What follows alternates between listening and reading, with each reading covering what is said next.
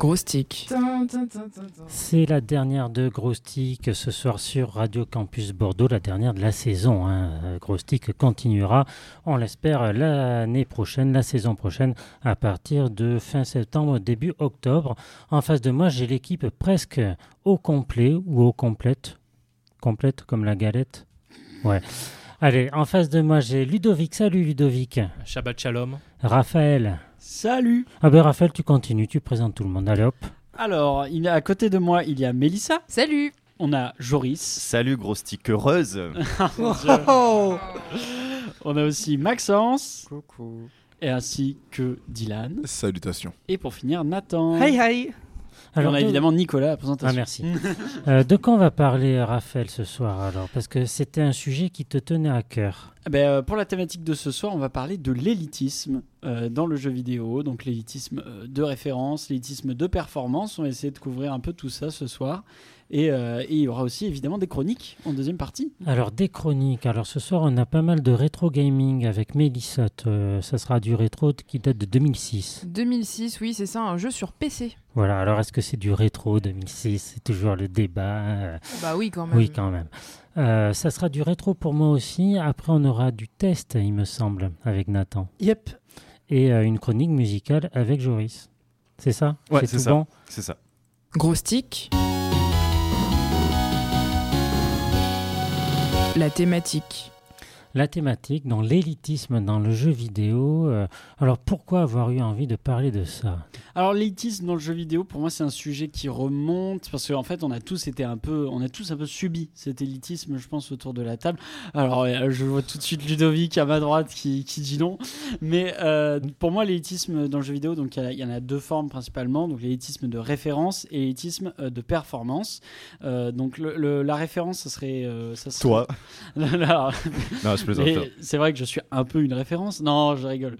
Non, l'élitisme de référence, pour moi, ça serait toute cette idée qu'il faudrait avoir euh, joué à des jeux, euh, à des grands, grands noms de jeux. Donc, euh, comme ça, là, y en a un qui me doit venir, c'est Zelda Ocarina of Time, par exemple, qui est une référence dans le jeu vidéo, qui a un peu touché, qui a un peu bouleversé tout le déroulé des, jeux d'aventure en 3D euh, dans les années, enfin, sur la fin des années 90. Et du coup, c'est cette idée-là qu'il faudrait avoir fait le jeu au moment de sa sortie, ou au moins, enfin, ou y avoir joué, tout ça, pour être ab- ab- apte à parler de jeux vidéo. Euh, donc ça, c'est pour euh, la référence, mais après, il y a évidemment plein d'autres plein d'autres exemples. hein. On peut parler aussi de, de l'élitisme chez euh, les joueurs PC, de l'élitisme chez certains joueurs consoles, hein, qui du coup euh, ben, est, aussi un peu la raison euh, de la guerre des consoles, enfin de, cette guerre des consoles, euh, enfin il y en a eu beaucoup. Euh, et enfin, il y a l'élitisme de performance, où du coup, euh, celui-là, peut-être on a été bien plus en contact avec lui, surtout si, euh, comme moi, il y en a qui ont joué en ligne euh, pendant très longtemps à certains jeux. Euh, l'élitisme de performance, c'est tout simplement cette idée que, euh, voilà, si t'es nul à un jeu, euh, n'y joue pas. Tu fais chier tout le monde avec, avec tes, capacités de noob. Et vraiment, Ludovic, je, vais te laisser le micro là parce que t'as hoché la tête à côté de moi. Tu m'insupportes. Non mais, non, non, non, mais en fait, la, la difficulté que j'ai avec euh, la question de l'élitisme, qui est un grand débat hein, dans le monde du jeu vidéo, parce qu'en effet, il y en a qui le dénoncent, il y en a qui disent que c'est mauvais, etc. Alors que moi, je pense que l'élitisme, c'est assez une bonne chose, parce que ça permet de remettre les choses dans son contexte. Comment on peut parler euh, de FPS lorsqu'on n'a pas joué à Portal, lorsqu'on n'a pas joué au premier FPS Comment on peut parler de RPG, euh, de JRPG, Tu si on n'a pas, si joué à FF6 Quand on en parle de plus en plus, tout le monde parle des jeux vidéo aujourd'hui sans y jouer, même puisqu'il y a beaucoup de gens qui regardent des autres jouer. Exactement, c'est-à-dire que comment, euh, comment tu peux ressentir la peine, euh, la souffrance, la douleur euh, lorsque tu joues à certains jeux et te permettre d'en parler. C'est comme si euh, demain tu t'improvises, euh, euh, je sais pas, euh, critique littéraire, si t'as pas lu Hugo, Voltaire euh, et euh, les grands noms de la littérature française, ça paraît inconcevable. Et je pense que dans le jeu vidéo, c'est une bonne chose que ce soit également le cas. Dylan. Alors oui, en préambule, je pense qu'on peut dire que, bon, en fait, c'est un peu euh, l'idée qui, qu'on va retenir à la fin. Je suis un peu dans le futur. Le jeu vidéo, c'est vous qui le faites, c'est vous qui faites votre pratique. Euh, à partir du moment où vous aimez ce que vous faites, vous passez des bons moments, jouez aux jeux vidéo. Maintenant, pourquoi la Switch c'est nul? Euh... Non, non, calme-toi, Mélissa. On va peut-être en parler, mais j'en suis pas là. Après, oui, j'entends, j'entends effectivement, en fait, si, si vous voulez, euh, ce problème de l'élitisme, la façon dont ça se pose, c'est effectivement, comme j'ai dit, ben, kiffer votre pratique, c'est tout ce qui compte. Tu peux pas dire kiffer votre pratique et après dire la Switch c'est nul. Mais la Switch, c'est pas très. La Switch, c'est c'est bien. C'est ça que j'avais commencé à dire plus tôt dans la journée. On m'a coupé avec un jingle. Oui, mais c'est pas cohérent ton truc. Je sais, mais c'est parce que je suis hypocrite. D'accord. c'est bien de le reconnaître. Déjà. La Switch, c'est bien pour jouer à Zelda, Pokémon Mario et ressortir des jeux qui sont sortis à 15 ans. Ou plus. voilà. Et, euh, et, et, du coup. Et la scène indé écrasée, euh, tout de suite oubliée par Dylan. Ça sort sur d'autres trucs aussi.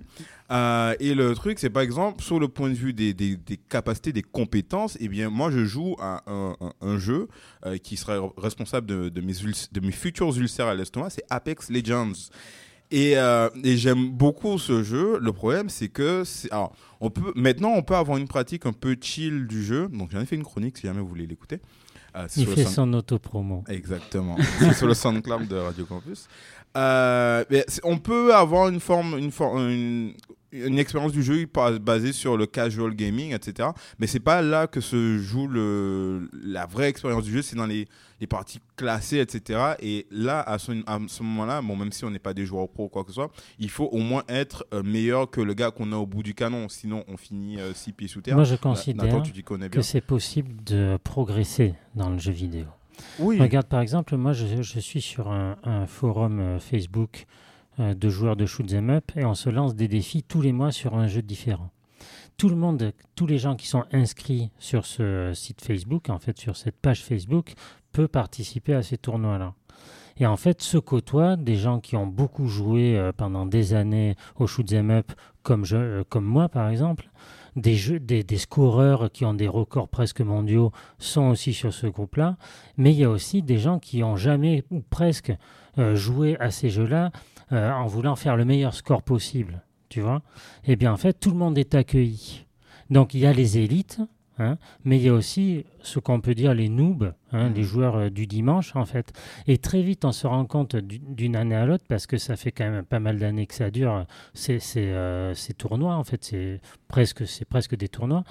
Euh, et bien, ils progressent vachement. Et c'est-à-dire les joueurs qui, qui étaient débutants hier peuvent peut-être être les grands joueurs de demain en fait, parce qu'on progresse très vite. Et à tout âge, il suffit de s'entraîner, il suffit de recommencer le jeu plein de fois.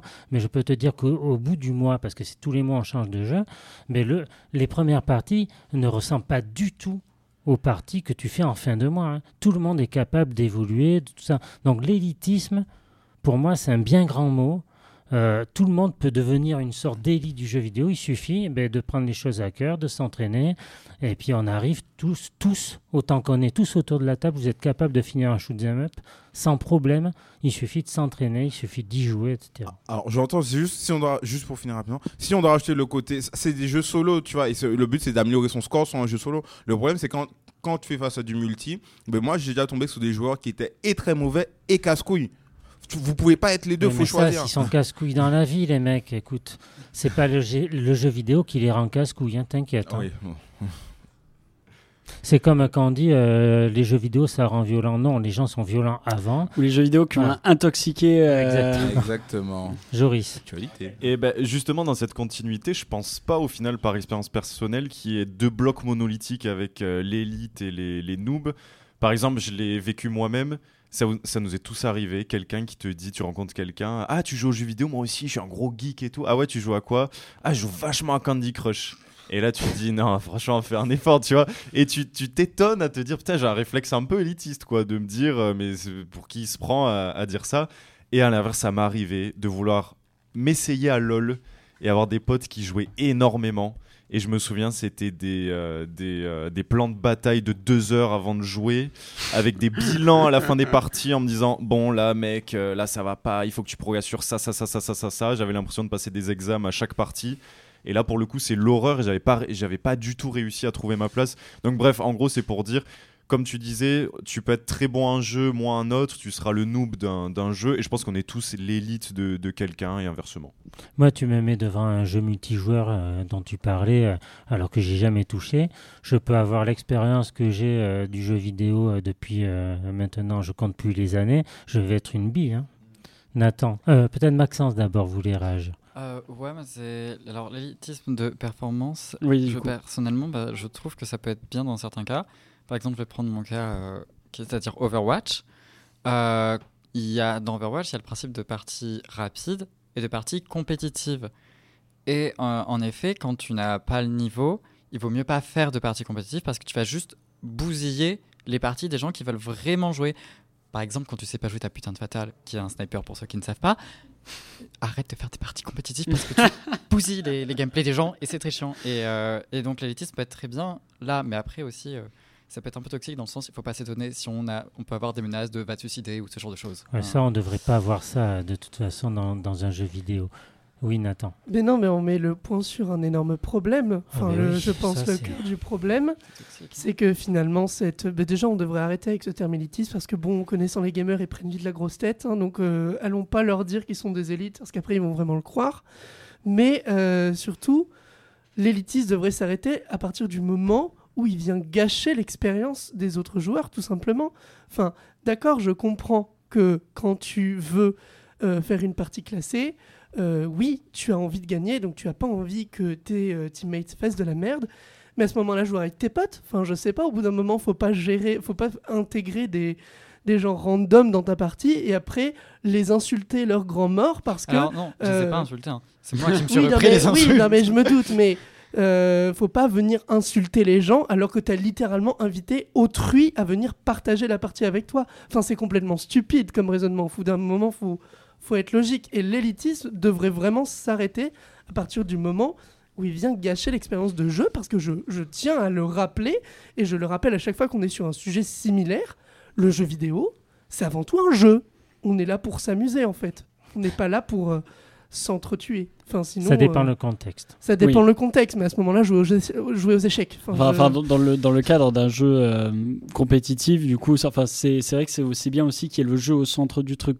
Il n'y a pas que la compétition, surtout à bas niveau. Mais l'idée l'idée que j'aime bien, du coup, dans, dans tout ce que vous avez dit, c'est qu'en fait, on se rend compte que euh, j'ai l'impression que tout ce qui est jeu multijoueur, c'est une culture de l'élitisme. Oui. Vraiment, en fait, on se rend compte que tout ce qui est euh, jeu multijoueur compétitif, donc quand je dis euh, multijoueur compétitif, là, euh, vous avez cité Apex, Overwatch, LoL, euh, qui sont euh, ben, des jeux compétitifs par équipe. Et à- moi, à l'inverse, du coup, je vais citer un exemple que je connais bien, qui est du coup les jeux de combat, où ben, quand tu joues à un jeu de combat, t'es tout seul. T'es tout seul contre l'autre, et en fait, on se rend compte d'un truc plutôt intéressant dans la scène de jeu de combat, c'est que le fait d'être mauvais à un jeu, et euh, d'ailleurs, euh, c'est comme disait euh, Nicolas au niveau de sa page Facebook, on peut comparer. C'est-à-dire que tout le monde, dans les, formats de jeux de combat, c'est souvent en des open. C'est-à-dire que tout le monde a le droit de rentrer dans un tournoi et tout le monde est invité à le faire. Car l'idée, c'est que euh, quand bien même tu vas arriver euh, ton premier round, euh, tu vas perdre deux matchs d'affilée, tu vas être exclu du tournoi. L'idée après, c'est qu'en fait, tu vas essayer d'apprendre à jouer contre d'autres gens durant des parties en jeu libre. Et cette idée du coup de, on bannit tout élitisme. D'ailleurs, au final, c'est quelque chose de très mal vu dans la communauté des jeux de combat. Que dès qu'il y a quelqu'un qui dit laisse tomber, ne joue pas, enfin euh, lâche ta manette, tu sers à rien, c'est très très mal vu. On est beaucoup plus dans cette idée où euh, il faut inviter les gens à venir, car tout comme euh, Nicolas et du coup, bah, sûrement les gens qui jouent au shoot up, ils croient que chacun est capable de s'améliorer, quelqu'un est capable de performer en tournoi, en tout cas, est capable de renverser une situation, de, réaliser des, petits, des petits achievements euh, dans ses parties. Et c'est plutôt cette vision-là, du coup, qui, est, que je trouve qui est vraiment bien euh, pour le jeu vidéo en général, que, que plutôt un élitisme de performance où notamment ben, on insulte, on insulte euh, d'autres gens. Euh, parce que soi-disant ils nous rabaisseraient, alors que globalement en fait c'est juste qu'ils sont ils sont pas bien suivis, on les a on leur a mal appris et que l'idée c'est du coup il faudrait euh, dans un jeu multijoueur être ouvert à cette idée que ben, euh, tout le monde n'a pas autant joué que toi et qu'il faut absolument euh, essayer de les former et que C'est gratifiant après. hein, de quoi? De, de, de voir que euh, nos conseils, les conseils Oui, qu'on a conseils, pu donner, euh, etc., portent ses fruits, et de voir quelqu'un qui n'était pas très bon devenir euh, meilleur à son contact, c'est quand même gratifiant. hein. Oui, voilà, c'est ça. C'est enfin, c'est aussi ça que du coup, mais sauf que c'est quelque chose que beaucoup de monde ne voit pas et qui est, qui est pas du tout ancré dans la culture jeu vidéo de de plusieurs plusieurs générations. Alors, Ludovic, après on a Nathan, Dylan, tout le monde veut réagir, Joris aussi. Allez, Ah, euh, al- alors oui, enfin oui, je, je, je peux entendre qu'en effet qu'il ne faut pas être trop méchant avec les gens qui débutent, qu'il faut les entraîner, qu'il faut, il y a pas de problème. Moi, moi ma difficulté c'est lorsque c'est ces gens-là qui décident de qu'est-ce qui est trop ou pas difficile. Moi, moi je m'en souviens euh, du drame qu'il y a eu lorsque Sekiro est sorti ou euh, d'autres jeux euh, de euh, les Dark Souls, etc. Où des gens ont dit oh là là c'est trop dur, il faut un mode facile, oh là là c'est trop dur, euh, il faut que les développeurs euh, la difficulté du jeu. Et c'est là où moi, je pense qu'il y a un nivellement par le bas, c'est un peu comme l'école républicaine aujourd'hui. Euh, c'est que euh, au lieu d'essayer de faire de façon pour que ce soit euh, de faire monter tout le monde, et moi, et moi je suis d'accord avec ça, c'est-à-dire que ben que tu sois nul, vraiment nul, nul à yesh, et qu'en fait tu puisses monter pour avoir un niveau satisfaisant, tu vois, c'est comme c'est comme l'élève de troisième qui a 1 sur 20, on peut imaginer qu'il arrive à 5 à la fin de l'année. Ben je, pense qu'il faut au contraire dire aux développeurs, écoutez, soyez exigeants avec nous, soyez exigeants pour nous et il faut pas du tout qu'on entre dans une espèce de vice qu'on est en train de créer et alors euh, il y a From Software et tient, tient bien les rênes mais parce qu'ils ont une grosse communauté derrière mais si demain en effet euh, ils voient que des, ils perdent des parts de marché parce que ben il y a un trop gros public qui leur demande à réduire la difficulté de leur jeu je crains qu'ils vont devoir y succomber et ça ça me pose vraiment problème Joris euh, et Nathan, euh, on laisse la parole d'abord à Mélissa. Elle ne s'est pas exprimée encore sur la question. Vous êtes d'accord? Oui, Tous oui, les deux Tout à fait. Ok. Oui, Mélissa, alors- c'est à toi. Oui, en tant que seule fille de gros stick, moi, l'élitisme dans le jeu vidéo, c'est un sujet qui me touche particulièrement. J'ai été stigmatisée toute ma vie par rapport à mes choix de jeu. Mais pas ici. Mmh. C'est pas tant un safe space que ça. Alors, bah, en fait, moi j'ai l'impression déjà que l'élitisme il est aussi présent dans la distinction qu'on fait entre les catégories entre jeux de filles et jeux de garçons. Les jeux euh, soi-disant à destination des filles sont, répétés, sont réputés pour être plus faciles, euh, plus niais aussi, plus mielleux et en tout cas qui n'ont pas vraiment de, de valeur vidéoludique en termes de gameplay, de difficulté de jeu. Après, euh, je pense à rejoindre la question de qu'est-ce qu'on cherche dans le jeu vidéo? Est-ce qu'on cherche avant tout à être euh, challengé? Est-ce qu'on cherche à s'améliorer? Toi, c'est peut-être euh, ton cas, Nicolas, vu que tu nous as parlé du fait de, de s'entraîner pour pouvoir réussir et atteindre l'objectif euh, final. C'est vrai que pour euh, moi, quand j'étais petite, je jouais un peu de tout, mais c'est vrai qu'il y avait aussi des jeux réputés pour les filles euh, auxquels je jouais pas mal, mais je jouais aussi à des jeux RPG ou un peu plus universels pour, pour prendre ce terme. Unisex. Unisex, voilà. Après, on peut dire aussi, est-ce qu'il y a un débat Oui, mais tous les jeux sont censés être unisex. Après tout, rien n'empêche un garçon de jouer à un jeu de fille ou vice-versa. Mais euh, c'est vrai que je pense qu'aujourd'hui, même si cette distinction elle s'est un peu atténuée, elle est toujours euh, très présente. Et j'ai l'impression que maintenant, c'est- cet élitisme, on le retrouve aussi du côté euh, jeu indépendant versus euh, jeu euh, mainstream, qui sont réputés pour, euh, je sais pas, on prend un Zelda, c'est une longue aventure, euh, faut s'accrocher, faut vraiment remplir toutes les missions, toutes les quêtes, alors qu'il y a des plus petits jeux où on va jouer, je sais pas, le jeu il peut durer 2-3 heures seulement, et on va se dire oui, mais bon, c'est pas, pas vraiment un vrai jeu, t'es pas, pas dans la difficulté, t'es pas dans l'action, et c'est vrai que je trouve ça bête au final de faire euh, cette distinction. Il, il y a des jeux pour tous les goûts. Et après, l'élitisme, c'est peut-être une question de fierté par rapport à certains joueurs qui investissent beaucoup de temps dans, dans, dans, dans le fait de jouer et du coup qui ont des problèmes d'ego. J'allais dire problème d'ego. Joris, Nathan, qui se lance? Comme tu veux. Vas-y.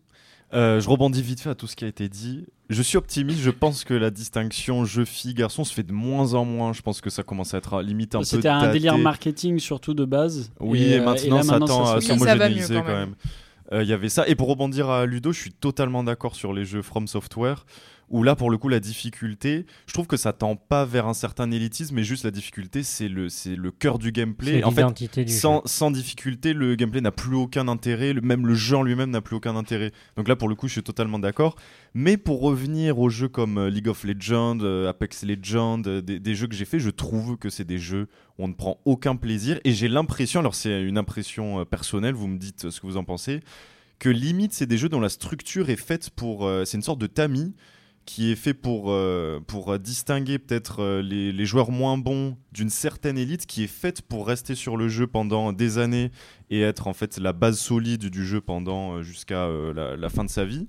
Et j'ai l'impression qu'ils sont construits comme ça pour en fait élever une certaine élite qui va rester sur le jeu et qui ne va pas bouger parce que perso, désolé League of Legends, franchement tu prends zéro plaisir, c'est hyper euh, ingrat comme jeu et j'ai l'impression que les seuls qui prennent du plaisir c'est ces gens-là qui sont hyper euh, au poil sur, euh, sur le moindre truc. Ouais, une certaine élite. Donc je sais pas ce que vous en pensez mais Euh, moi, je pense que c'est fait exprès, Je tu vois. plus enfin, public parce, parce que c'est pas tant des élites. Il y a bien, il y a plein de gens qui, qui sont pas si bons que ça League of Legends qui trouvent du plaisir quoi. Enfin moi j'ai moi j'ai des amis, j'ai des amis, ils sont genre euh, gold et ils sont là. Ah, franchement j'adore le jeu, j'adore toutes les mécaniques du jeu. Il y a beaucoup. Non mais voilà, voilà mais c'est c'est vrai que c'est euh, c'est un peu leur délire à eux euh, de, de se retrouver dans ces jeux-là. Mais après, comme dit, euh, enfin par rapport à Sekiro, Dark Souls et même du coup League of Legends, dans un sens, tous les jeux ne correspondent pas à tout le monde. C'est c'est ça aussi. Vrai. Et puis de toute façon, il y a tellement de jeux de nos jours que c'est même pas la peine de s'attarder tant que Il ça. faut sur ces chercher, il faut un peu crapahuter pour trouver le jeu qui nous correspond. en Oui, c'est hein. ça. Et, c'est, et quand, quand, euh, quand on parlait euh, de, de, enfin, de Sekiro et Dark Souls, c'est vrai que du coup, de plus en plus, euh, ils évitent de, de, de, de, de rabaisser la difficulté. Parce qu'au final, tout ce qu'ils ont fait jusqu'à présent, c'est euh, offrir des options. Enfin, je vais prendre l'exemple du coup d'Elden Ring, où ils ont offert des options euh, pour, que, pour faciliter les, certaines phases de, gameplay qui étaient vues comme difficiles. Et, euh, et cette idée, euh, cette idée-là, du coup, qu'on retrouve dans Elden Ring, qui a pour but de faciliter l'action, elle est, elle est permise pour les joueurs un peu plus profanes que ceux qui sont habitués à Dark Souls et tout. Et, et je, je trouve que c'est plutôt le bon chemin à faire que donner des options. Euh, à la limite euh, pour, euh, pour faire les trucs tu, tu peux totalement jouer sans les options Mhm. garder ton côté élitiste si tu le souhaites et, et ça ne ça n'enlève rien Dylan et Nathan, hein, tous les deux, voulaient réagir. Alors peut-être pas d'une même voix, Euh, mais alors oui, je, je rejoins Pujoris dans un sens où ben, il y a des jeux qui sont plus ou moins opaques que les autres. Par exemple, League of Legends, pour ne serait-ce que regarder une game de LoL, ben, je, je peux pas parce que je sais pas comment le jeu se passe. Après, euh, au niveau du plaisir qu'on retire dans le jeu, ben, c'est une, un véritable, une véritable problématique pour les développeurs.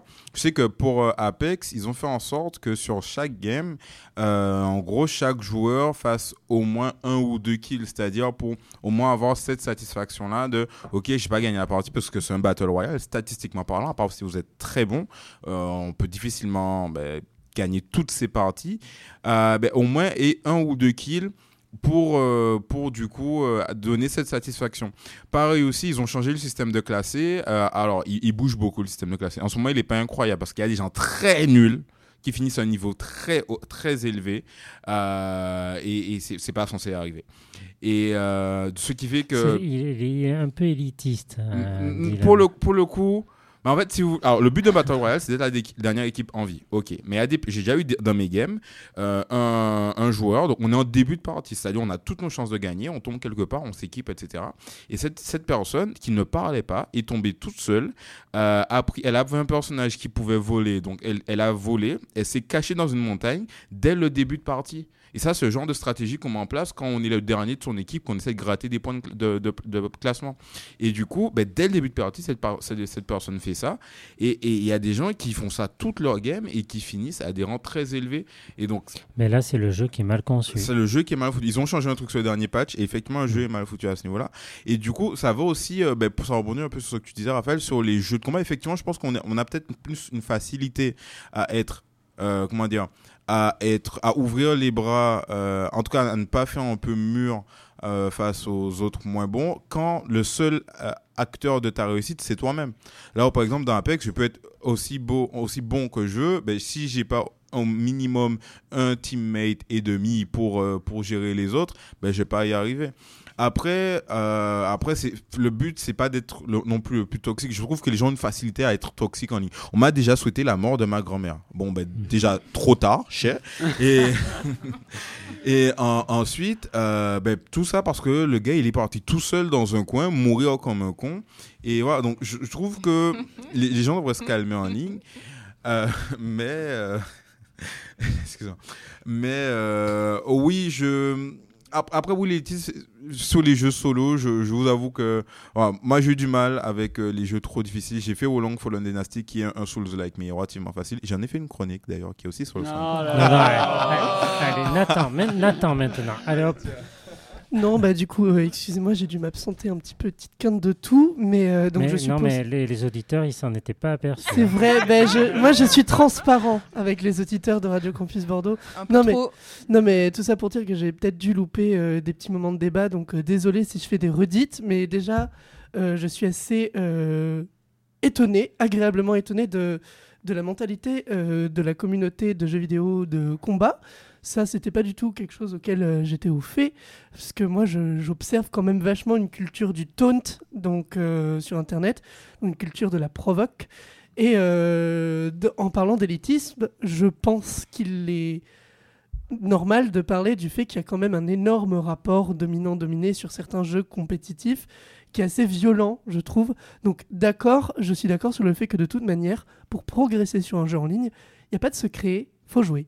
faut jouer, faut faire ses armes, faut faire ses expériences. Mais de fait, il y a plein de gens, je connais plein de gens qui se sont fait gâcher leur entrée au jeu par euh, cet élitisme euh, mal gardé euh, ou alors par, par le fait que le système de rank était mal fichu. Donc on se retrouvait avec des joueurs très haut niveau quand toi tu commençais juste. exemple Dead by Daylight, il n'y a pas si longtemps que ça finalement, c'était un peu ça. Et, Oh, bon, ben voilà, j'apprends des choses. Il faudrait que le jeu puisse te proposer des challenges avec des joueurs de ton niveau. Exactement. Ça se fait. Ça se Mais fait, mais c'est pas mais en, en automatique. partie, en partie rapide, pas en partie classée. Ce qui n'est pas normal. Mais parce que t'as pas à être en partie classée quand t'es au début du jeu. Bah, tu peux, si jamais tu veux essayer. Comment tu fais? Mais tu, Tu fais pas dans des parties rapides. Non, mais attends, faut que quand même que les jeux qui ont. Si tu joues au le tennis, jeu. si tu joues au tennis qu'avec un mec de ton niveau, tu progresseras, ja- Bah oui, tu progresseras jamais. Certes, Voilà. mais tu vas pas faire des grandes compétitions de tennis dès le début. Non. Non, mais, pas euh, si tu veux progresser, ben, tu es obligé de jouer avec des joueurs qui, qui au début vont te mettre 6-0, 6-0. Mais c'est c'est parce que tu vas te tu vas t'entraîner, tu vas aller taper sur le mur. hein. Tu, vas, tu vas te faire des heures de mur avant de... de euh, Voilà. ben, il faut s'entraîner. Ça vaut pareil pour les jeux de combat d'ailleurs. Et oui, c'est Le, le nombre d'amis que j'ai mis euh, des, des gros KO jusqu'au jour où ils arrivent à me prendre un round, c'est euh, exceptionnel. hein. Voilà, là, là, j'ai flexé, là j'ai flex. flexé, j'avoue, j'avoue. Oh Mais vous êtes élitiste un petit peu. Mélissa, Oui, tu voulais euh, réagir.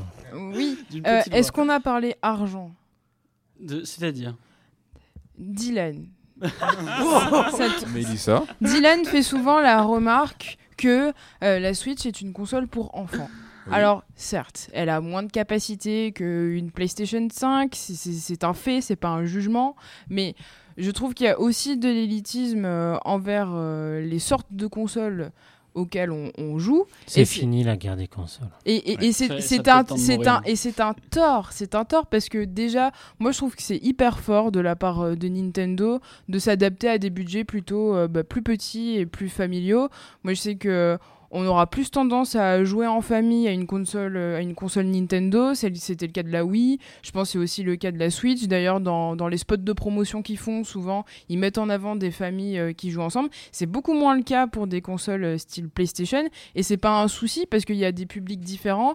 Mais c'est vrai que je trouve ça bête de pointer du doigt certaines consoles ou certains joueurs qui jouent qu'à certains types de jeux sur certains types de consoles parce que tout simplement, bah, des gens n'ont pas les mêmes priorités en termes de budget. euh, tout le monde n'est pas prêt à mettre forcément 600 euros dans une console, alors que déjà 300 euros, ça devient largement plus accessible. Et c'est pareil aussi en termes de jeux. Il y a des jeux qui sont excellents, mais qui sont très chers. Souvent, les grosses sorties, euh, ça coûte 70 euros. Je pense que c'est avant tout une question de, priorité et d'envie. Un, gamer euh, hardcore, entre guillemets, sera prêt à débourser certaines sommes, mais un joueur qui est plus occasionnel ou qui simplement n'a pas le budget pour, pourra pas se permettre de faire autant de, dépôts, de dépenses euh, dans, dans, dans le monde vidéoludique. Et c'est un tort de, de pointer du doigt euh, tout ça parce que tout simplement, on n'a pas, on n'a pas les, les mêmes, euh, les mêmes choix en Il termes n'y a de plus budget. de guerre des consoles. Pour moi, c'est fini, c'est enterré. Mais si, quand même, ça non, existe non, non, encore. non. euh. Les consoles aujourd'hui sont complémentaires. Voilà. un peu.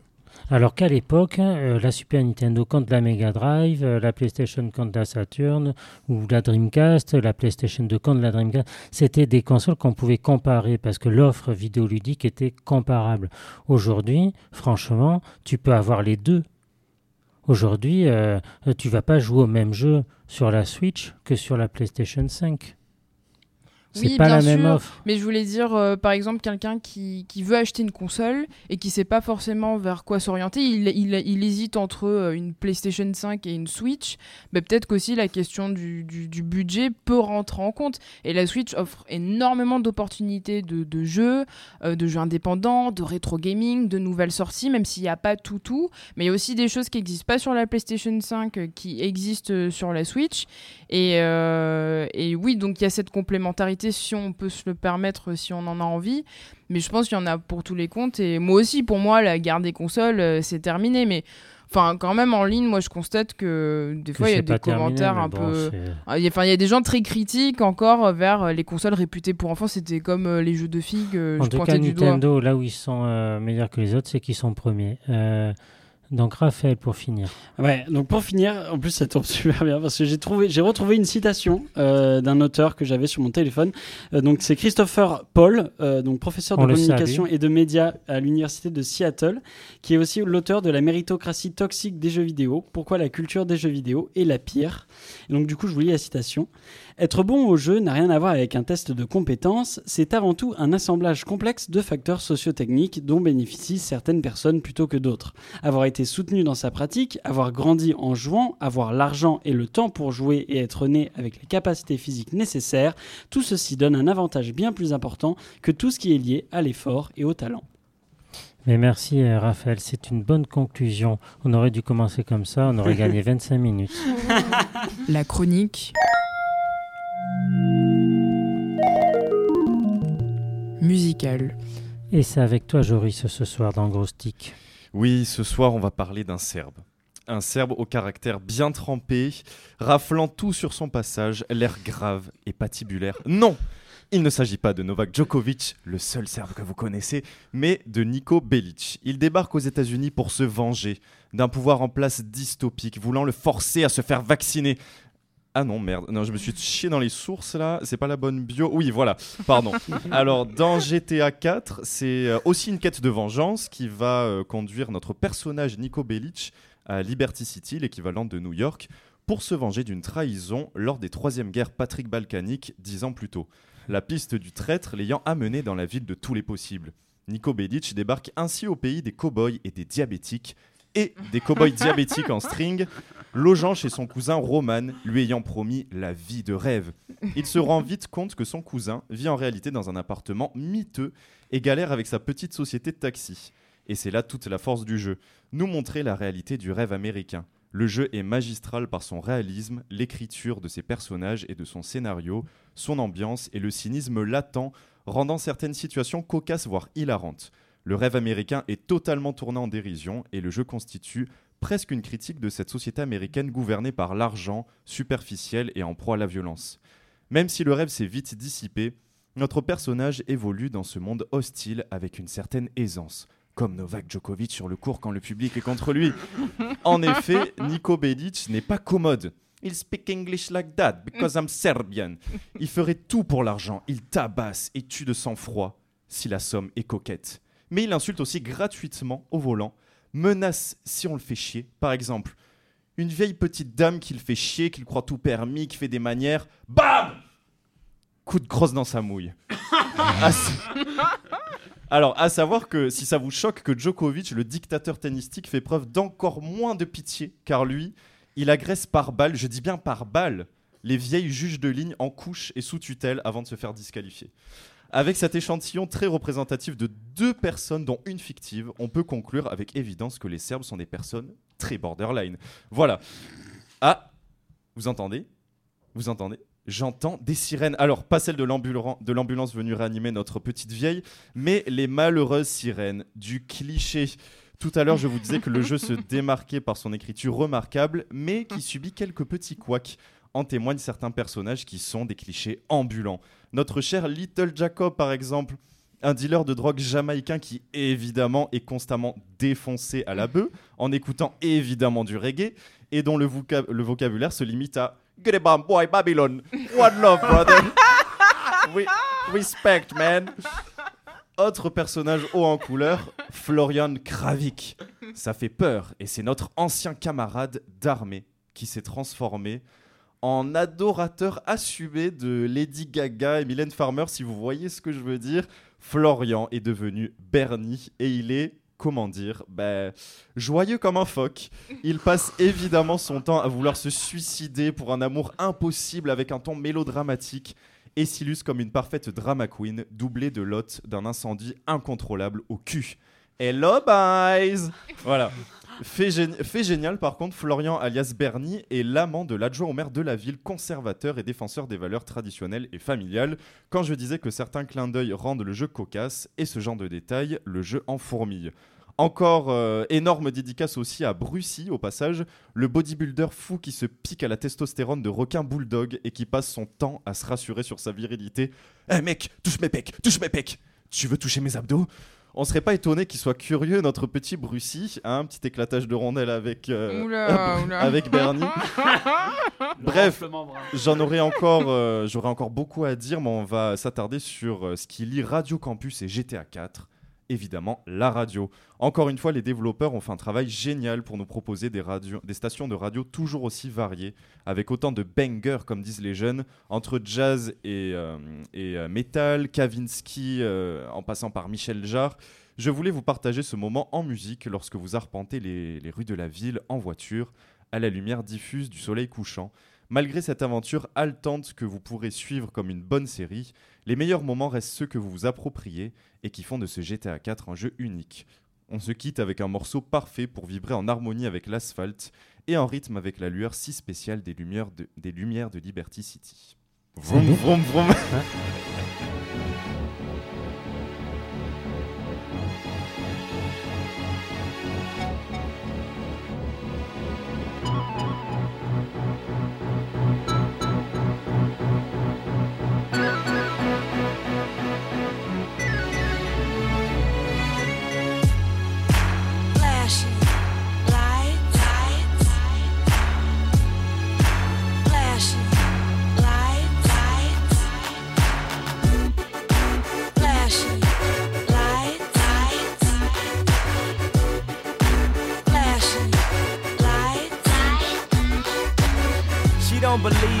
shooting stars, but she believe in shoes and cars. Wood floors in the new apartment. Couture from the store's departments. You more like love to start. I'm more of the trips to Florida, order the hors d'oeuvres, views of the water, straight from a page of your favorite author. And the weather's so breezy. Man, why can't life always be this easy? She in the mirror dancing so sleazy. I get a call like, Where are you, Yeezy? And try to hit you with the old wacky. Till I got flashed by the paparazzi. Damn, these got me. I hate these more than a Nazi. Call, I know you love to show off, but I never thought that you would take it this far. But what do I know? Flashing lights, lights, What do I know? flashing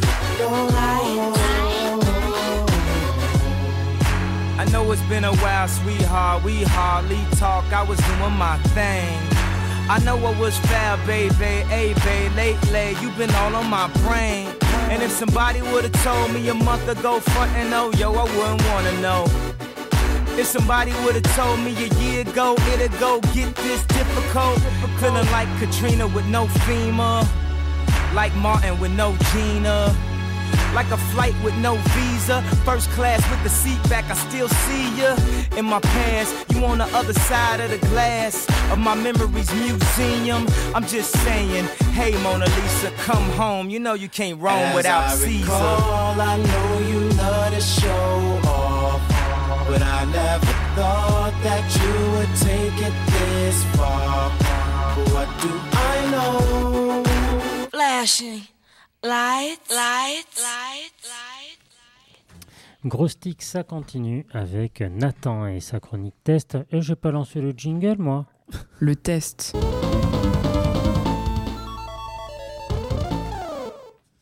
Eh bien, aïe aïe tout le monde, ça faisait longtemps qu'on s'était pas vu. Euh, je suis bien content de vous retrouver aujourd'hui parce qu'après le dernier test que j'ai fait, bah, j'étais pas très satisfait. D'ailleurs, update, euh, je ne joue plus à Honkai Star Rail. Prenez ça comme vous voulez, mais aujourd'hui on va parler d'un jeu bien plus intéressant, à savoir Bayonetta 3. Vous devez peut-être le savoir, mais depuis quelques mois, je suis l'heureux possesseur d'une Nintendo Switch.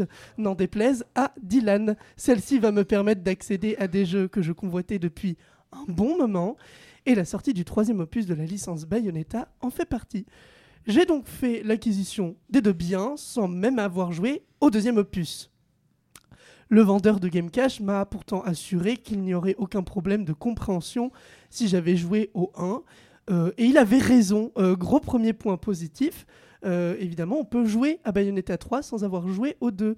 Le 1 est cependant vraiment recommandé parce qu'en fait, vous allez retrouver la plupart des personnages euh, du 1 dans le 3. Donc, ce serait quand même mieux d'avoir une première connaissance des, per- des personnes avec qui vous allez interagir.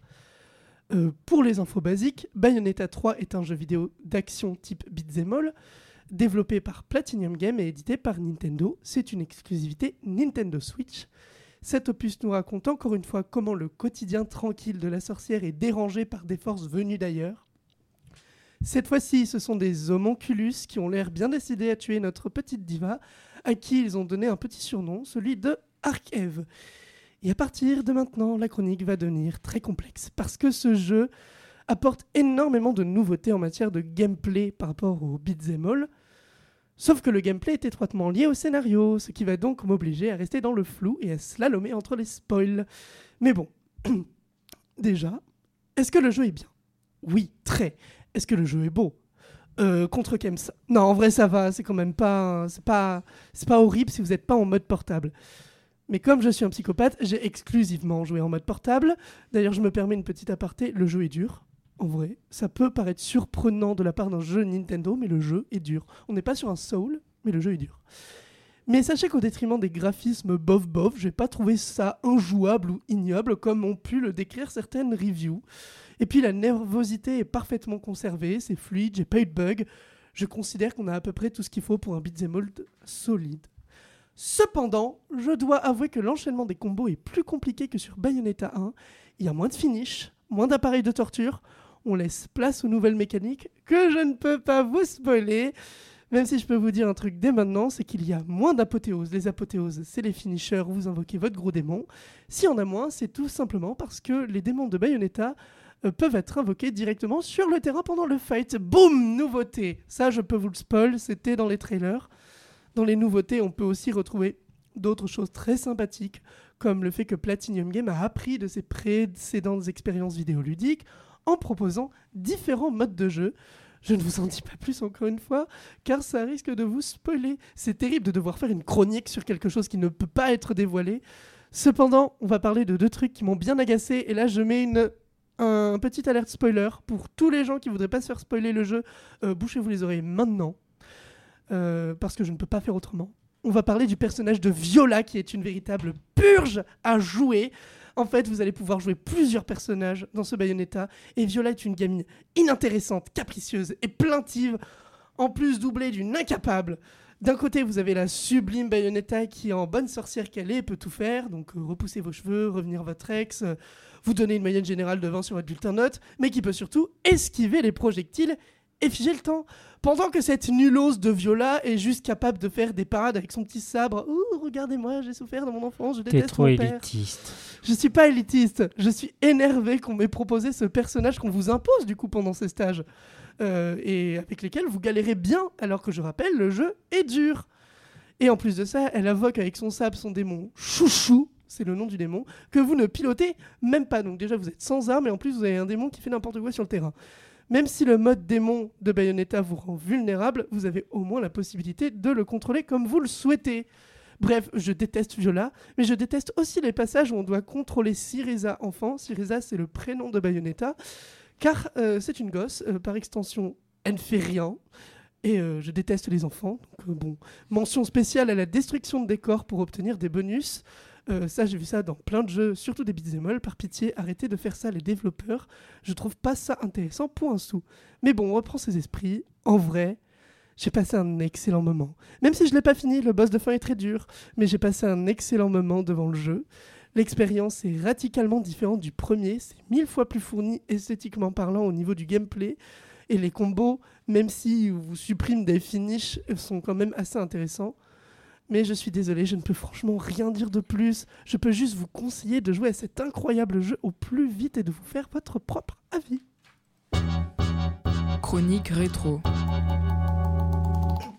J'y vais ou t'y vas Mélissa, Ah, comme tu veux. qu'est-ce que tu préfères Commencer? Non, vas-y. Allez, j'y vais. Alors, on est en 2248. Donc, c'est Oh, ça dans- allait vite là. hein. Eh oui, on est en 2248. Le... Pardon, Ludovic, t'es pas dans ton micro, j'ai pas entendu. C'est toujours Macron président. Euh, oui. Oh. Eh oui, il a trouvé la pilule euh, de l'invulnérabilité. Donc, euh, on est en 2248, ça vous l'avez compris, ça fait trois fois que je le dis. Le premier signe enregistré de vie extraterrestre a été découvert en provenance de Mars.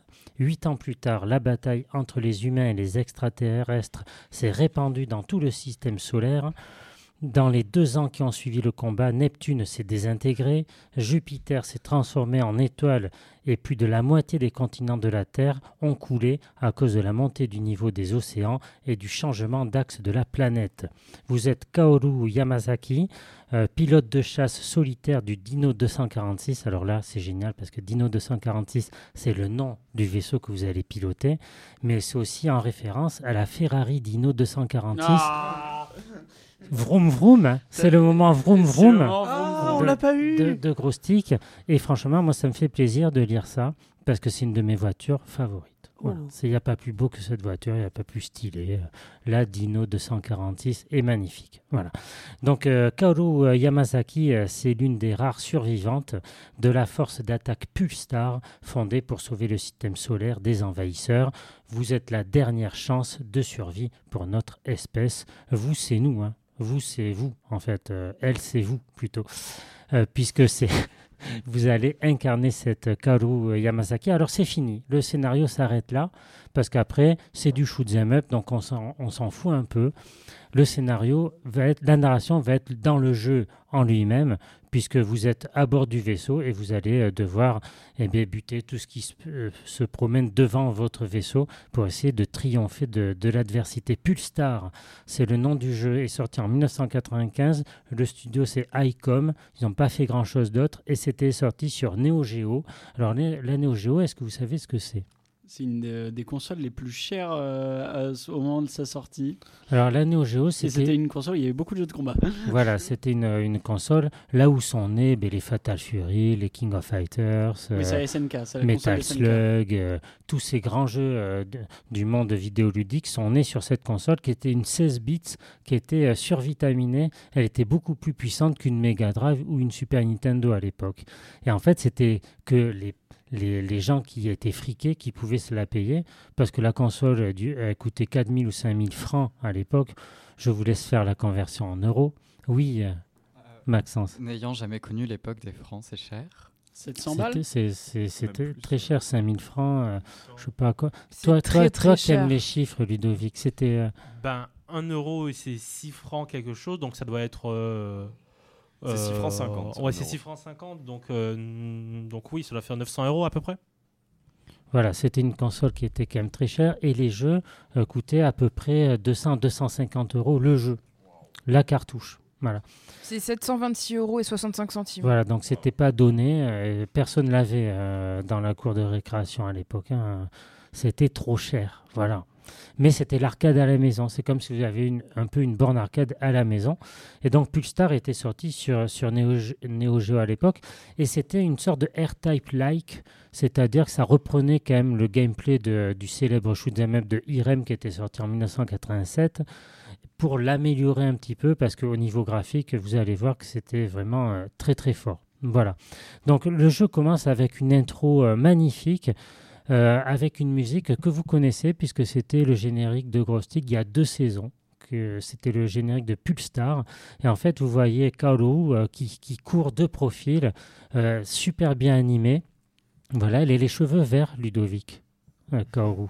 C'est triste. Eh oui, c'est triste. Elle a peut-être fait ses études à Bordeaux-Montaigne. Voilà.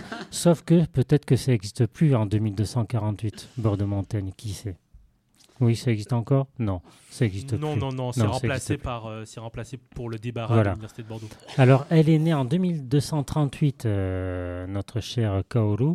Elle mesure 1m67, elle pèse que 46 kg. Ses mensurations 84, 58, 86. C'est Mais en fait, tout ça, on s'en fout. Elle est anorexique. un Parce peu, qu'en euh, fait. Kaoru, on la voit pas. Puisque vous dirigez un vaisseau sur un écran euh, euh, horizontal. Alors, c'est quoi les mensurations du 2D. vaisseau là? Alors le vaisseau, j'ai pas les mensurations du vaisseau. Voilà.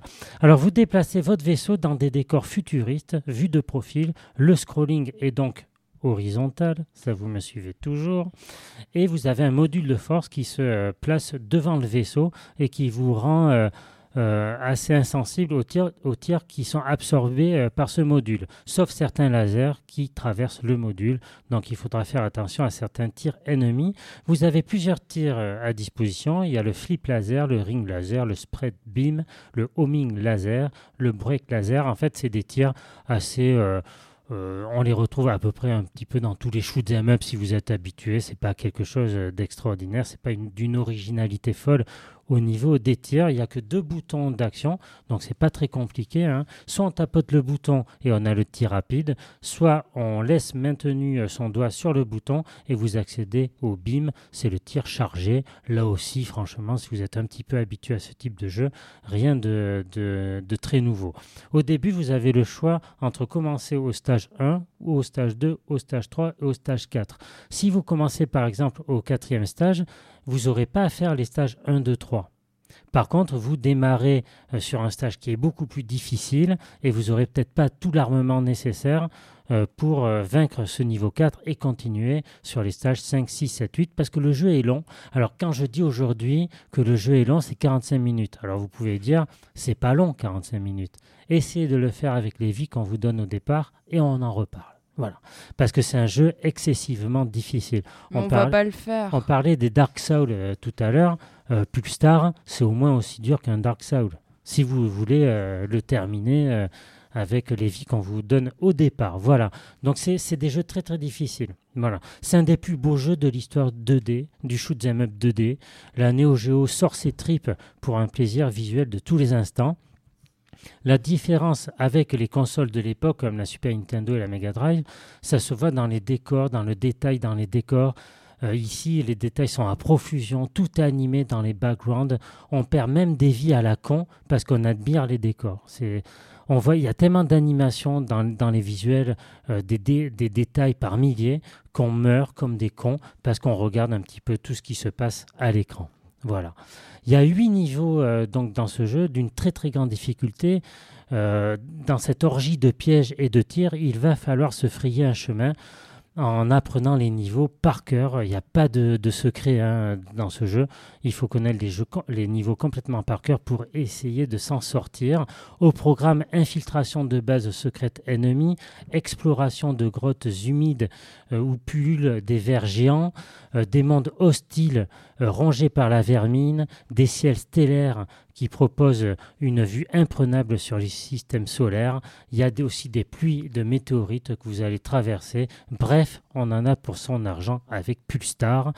Je le répète, la difficulté terrible, mais avec l'entraînement adéquat, on arrive toujours plus loin. À chaque partie, on progresse, on progresse jusqu'à arriver dans les tréfonds euh, de la galaxie. La réalisation est impressionnante, les graphismes sont d'une finesse incroyable, il y a des effets visuels super bien gérés avec des effets de morphing qui étaient complètement inédits à l'époque. Il y avait aussi euh, pas mal d'effets de distorsion euh, dans les décors. C'est magnifique. Les bruitages sont réu- réussis. La musique est à l'avenant. Pas grand chose de raté dans Pulstar. Sauf que si vous perdez une vie à un certain endroit, ça va être compliqué de reprendre une partie parce que vous serez complètement nu, euh, complètement euh, à sec au niveau des, euh, des armes. Et donc, il vaut mieux éteindre la console dès que vous perdez une vie et recommencer tout au début. Voilà, c'est un peu la. Oui, Ludovic? Juste une question, c'est Oui. euh, tu, as, tu as joué sur Switch ou tu as joué sur... euh, Alors on peut y jouer sur Switch. Euh, le jeu est disponible sur Switch et sur borne arcade sur Neo Geo aussi également ça, euh, puisque le jeu est sorti à la base sur ça. Oui, euh, Maxence. Et il est sur PlayStation aussi, il me semble. Enfin, J'avais vu passer qu'il était Il est sur PlayStation 4, je pense, dans les, euh, dans les ressorties euh, de jeux rétro. Voilà, donc on peut, vous n'avez pas de- d'excuses pour ne pas jouer à Pulstar? Vous pouvez y jouer sur toutes les consoles sorties presque, oui. C'est trop bien, je vais pouvoir ne pas le faire. Eh ben, tu, tu passes à côté de quelque chose. Voilà, tu peux- Oui, Mélissa. Elle, attend son tour, je crois. Ah oui, euh, ah mais ça arrive, ça arrive, Mélissa, c'est bientôt à toi. Voilà, donc euh, je le disais, euh, pas cher du tout, à 6 euros sur Switch, vous avez Pulstar. Hein. Ça change des euh, 250 euros de la cartouche d'origine. Voilà. Et si vous voulez l'acheter sur Neo Geo aujourd'hui, par contre, c'est 7 à 800 euros aujourd'hui. Eh oui, malheureusement. Allez, on continue avec une autre euh, rétro, une autre chronique rétro. Chronique rétro. Tu peux lancer le premier son. Ah oui, alors c'est où ça? Tu m'as donné Tu m'as donné, je trouve plus. C'est plus sur le. Ah si. Là aussi, il y a du blanc.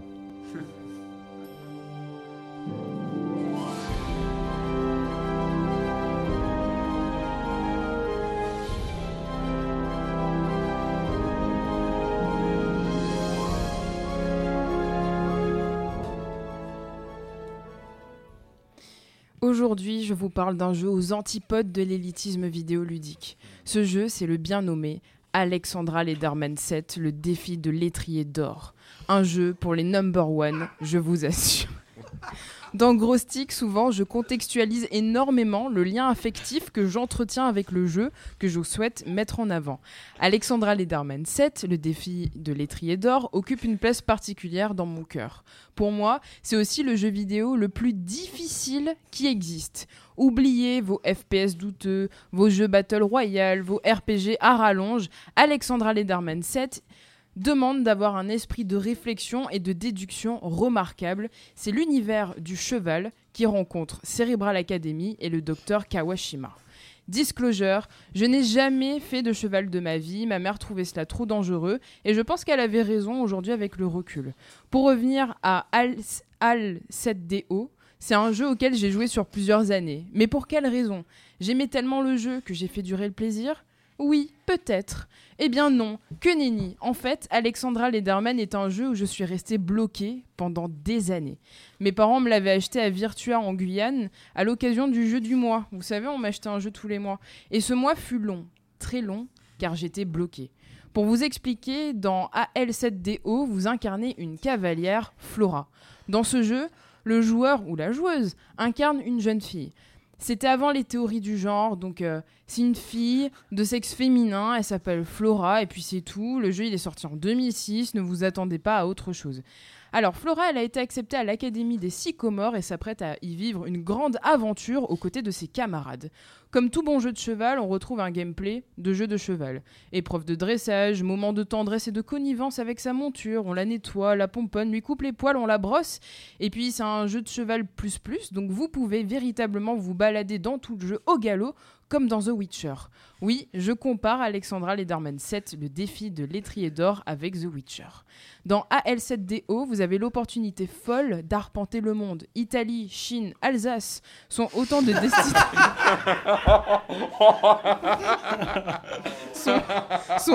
destinations. où vous concourez avec votre cheval. Et vous aurez aussi la possibilité de vivre une véritable histoire d'amour avec un autre membre de l'école du cheval, un vrai beau gosse, il s'appelle Joris. Non, je blague, je sais plus, c'était en 2006.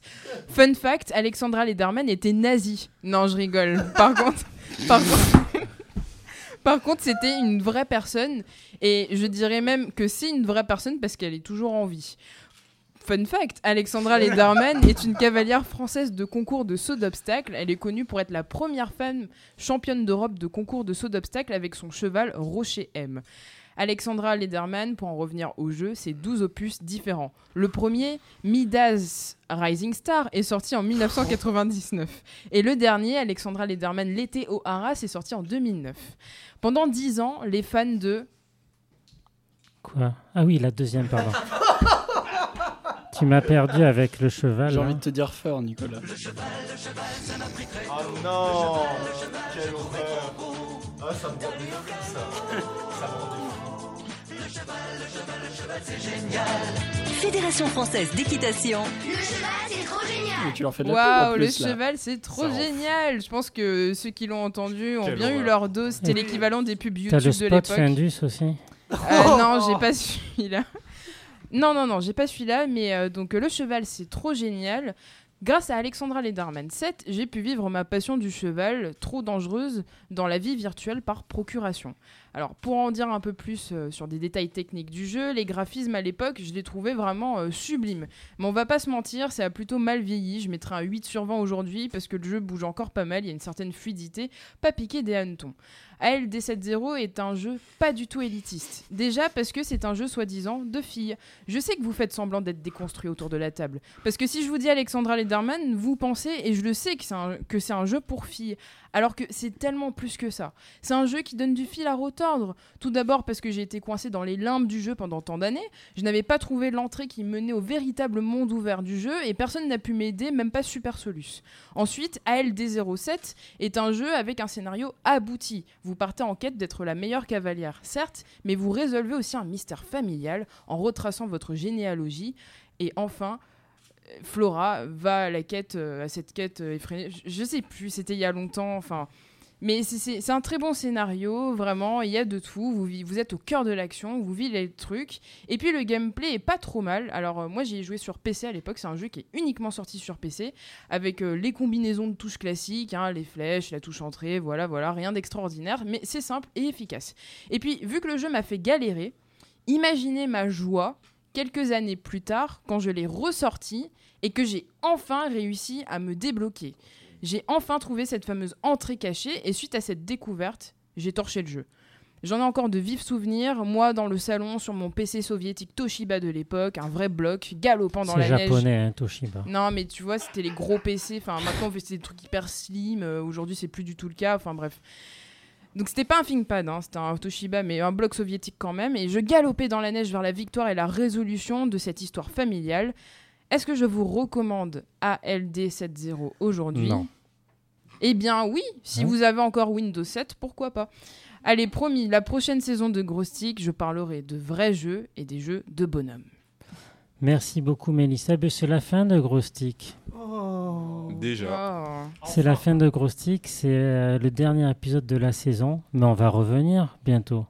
oui. C'est Oui. c'est quoi deux mois, quoi? C'est quoi? C'est rien. C'est Plutôt trois mois. Deux mois et demi, quoi. Ouais, ouais. Voilà, c'est rien du tout. Et bonne nouvelle, vous allez pouvoir retrouver Gros Stick pendant l'été. Oh. Des rediffusions des meilleurs Gros Stick. Enfin, des meilleurs. De ce que j'ai retrouvé le plus rapidement possible. Mais j'ai fait une sélection quand même de 10 Gros Sticks qui seront diffusés euh, tous les vendredis soirs pendant les vacances. Et c'est pas toutes les 15, tous les 15 jours qu'on aura Gros Stick, c'est toutes les semaines. Les semaines. Et voilà. Vous allez bien N'en manger. fais pas trop, Nathan, quand même. J'essaie de vendre un peu le truc quand Il même. fait Bayonetta. euh. Bayonetta. Ben, t'as toutes les semaines. Voilà, alors que dire aux auditeurs? Que leur souhaiter Ben, pendant un ces bel vacances? été. euh, Rapidement, là, à quoi vous allez jouer pendant les vacances, Ludovic? Euh, je suis en train de me refaire Hollow Knight parce que normalement il y a le prochain qui est censé sortir à un moment donné dans, dans un moment. Donc euh, j'espère qu'il sortira comme ça je jouerai à ça. Euh, non et sinon ben moi c'est ma chère étante qui a la Switch donc je pense qu'on jouera à des trucs de Switch euh, à deux. Voilà. Raphaël Euh, J'ai Metroid Prime Remaster à faire et évidemment, je vais jouer à Guilty Gear. Merci, Raphaël. Mélissa Moi, j'ai plein de jeux à finir. Déjà, il y a Haven. hein, on doit le finir euh, à deux avec Joris, mais les temps de chargement sont tellement longs. Et en plus, ils sont bien cringe là. parce qu'il y a Et, plein et en d'illustrations. plus, ils euh, font- c'est hyper dépressif et tout. Euh, sinon, je pense que je vais tester le dernier Zelda qui est sorti euh, et Bayonetta me fait de l'œil également. Joris Euh, moi, prépa, hein, euh, prépa. Oui, bah, tu Non, vas- je, je tu sais vas pas. jouer un petit peu Je quand vais même. jouer un petit peu. je J'étais à pas 5, du tout. j'étais à J'étais à 6. 5, je vais continuer. euh, Naruto Ultimate Ninja Storm. Et après, on verra. Oh. Ah, ai- Ace Attorney, tu vas jouer, toi. Ou Ghost Je Trick. peux, ouais, c'est vrai que je peux jouer à Ace Attorney. Ouais, voilà. Ou Ghost ouais, Trick qui, est sorti aujourd'hui. Maxence Euh, alors, bah, Overwatch, Dead by Daylight, Binding of Isaac. Bon, mais rien de nouveau. Si, il y a Pokémon, ça- euh, Ruby, Omega et Platine, tous les autres jeux que j'ai depuis longtemps. Dylan Alors, mention spéciale à Mélissa qui va jouer un jeu dont je vous ai parlé dans une de mes chroniques. Ah. disponible sur la SoundCloud. Raphaël aussi en a parlé.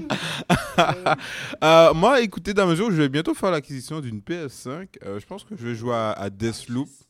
Ouais, un peu, je, je flex. On pourra Euh, venir chez toi. Ben écoute, il n'y a pas de souci. Euh, ben, je joue à Deathloop, euh, qui est le f- le- l'héritier spirituel de, de Dishonored, Dishonored. que j'ai adoré. Donc voilà. Nathan. Eh ben moi, euh, je vais me délecter de Mario Kart 8 Deluxe, il serait temps, mais je vais surtout commencer Alice, Alice Madness Return, étant donné que le prochain opus a été annulé, et je vais surtout aussi finir Lost in Random, qui Et ce dernier boss de Bayonetta 3 aussi. Et le dernier boss de Bayonetta, quel enfer, quel enfer.